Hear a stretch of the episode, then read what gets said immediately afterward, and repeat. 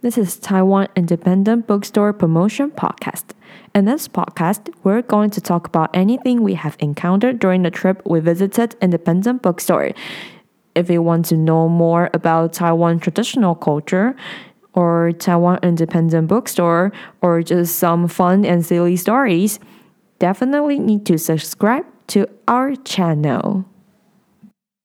Good evening, everyone. This is Taiwan Independent Bookstore Promotion Podcast. Today, I want to talk about what we can do, what we can see, what we can find in Donggang. Donggang is a pretty small town in Taiwan. It's in Pingtung.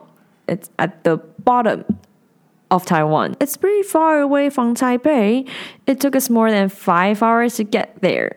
It's pretty far away because in our daily lives, we only travel for an hour. An hour is the maximum. But we all think it's worth it. We had loads of fun there.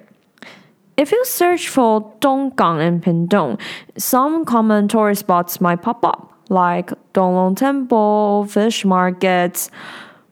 I think that those things can represent some part of Taiwanese culture. For example, in Donglong Temple, you can experience Zeigai.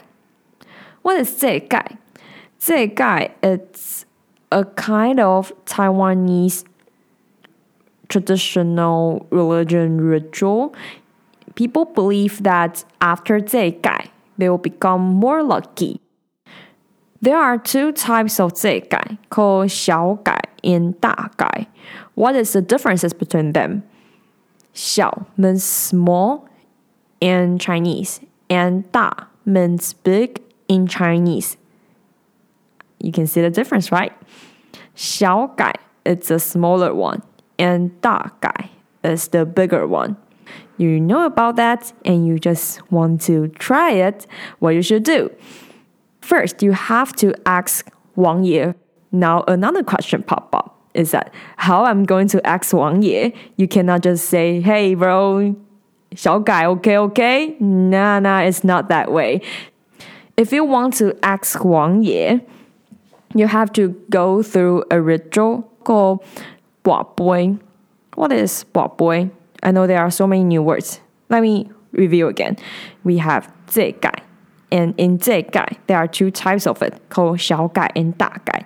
If you want to experience these, you have to 拔杯. Okay, so what is 拔杯?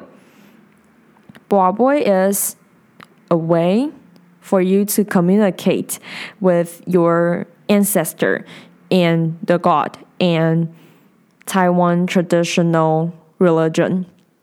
In the process of 拔杯, God and ancestor will only answer you three kinds of answer, which is yes, no, and smile at you. It's literally called smile at you because the name of the answer is called Cho Boy, and Cho means smile. So it's literally your answer said, hmm, and it said nothing. Okay, so what you should say in Boy, there's a format of it. So, in the first paragraph, you have to introduce yourself. How you should introduce yourself to Wang Ye. You have to say who you are, your name, and your address so Wang Ye can find you. And the second paragraph, you have to talk about what kind of stuff you encounter these days that makes you feel you're not having a good day.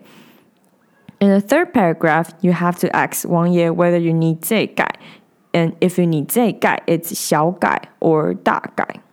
After you tell about Wang Ye these things, you have to wait in the temple for 15 minutes to let Wang Ye think about whether you need 这盖 or not, or if you need 这盖, you need 小盖 or 大盖.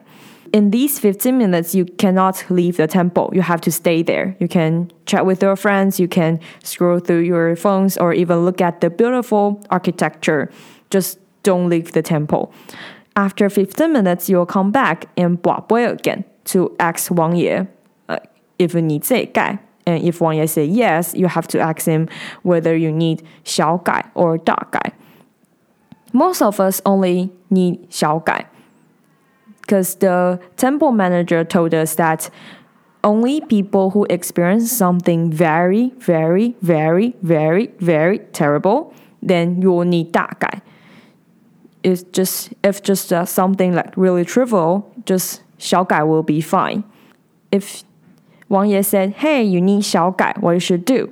You should Walk to the outside of the temple. There might be a line. People are waiting for 小改. It's a really famous ritual in Donggang, so there might be people waiting there to experience to go through this ritual. If it's your turn, the people who put the ritual into practice will ask your name and you just answer your name. And then they'll start to cast a spell. And after that, you're good to go. Oh, the most important thing is I remember to prepare a hundred dollar. It's a red one, and put it into a box. So that's what you need to do after 小改.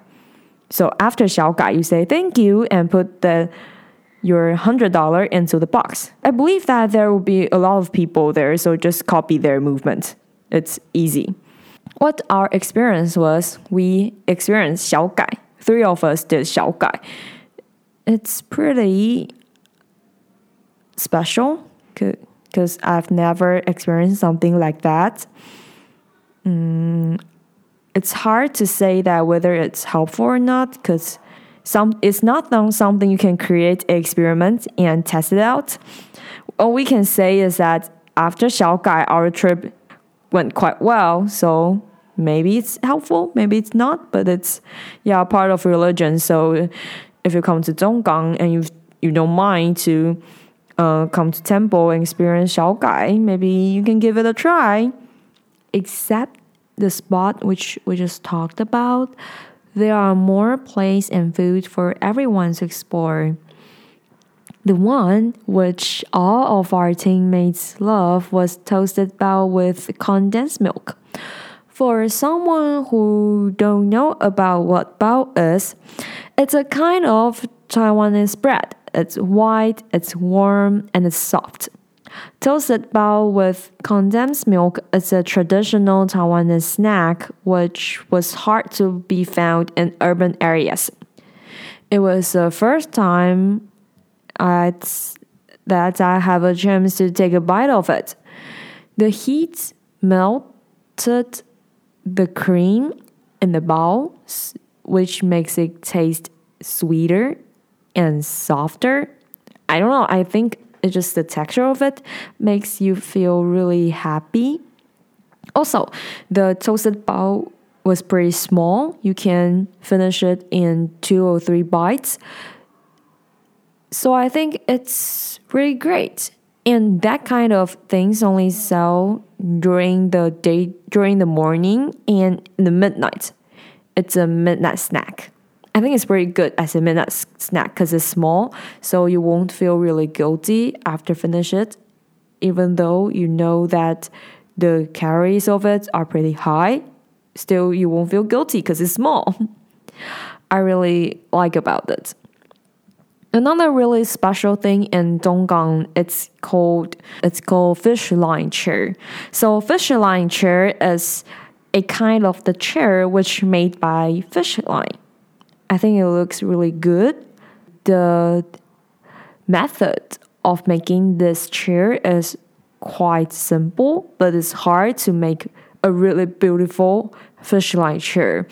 Uh, there's a kind of the DIY section in an office of Donggang. I'm not sure it's a permanent activity, but be sure if you have a chance to go to Donggang and that still and that activity still activates, to give it a try. It's a short, it's a small stool, and when you sit on it, your butt will feel really comfy, and you can feel the breeze under your butt, which is really special. Be sure to give it a try. Also, that thing, that thing, that thing I'm going to talk about. It's the fish market in Donggang, not the one which people are talking about, it's the midnight fish market. If you want to know more about the details, the following video, the following video on our YouTube channel will talk about it, about where the fish markets and what kind of stuff you can buy, and after you buy those fish, how you're gonna cook it. if you don't have any kitchen, how you're going to cook it, and where to find the place which you're going to cook your stuff. All the information will be in that video, so be sure to check that out.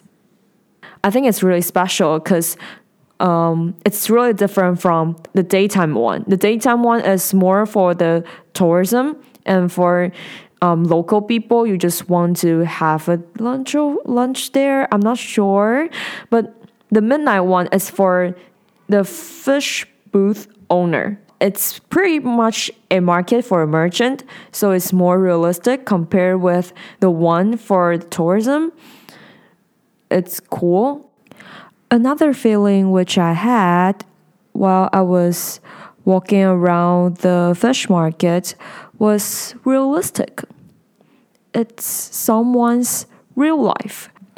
People who worked as a fisherman or the owner of the fish booth have to wake up two or three in the morning to buy the fish which they need to put on their booth and serve the customer it was like being an outcast and try to like peek into someone's daily life the real one not the one which they try to present to all the tourism it's something which is hard to find in the traditional tourist spots. Fish market was different kind of experience.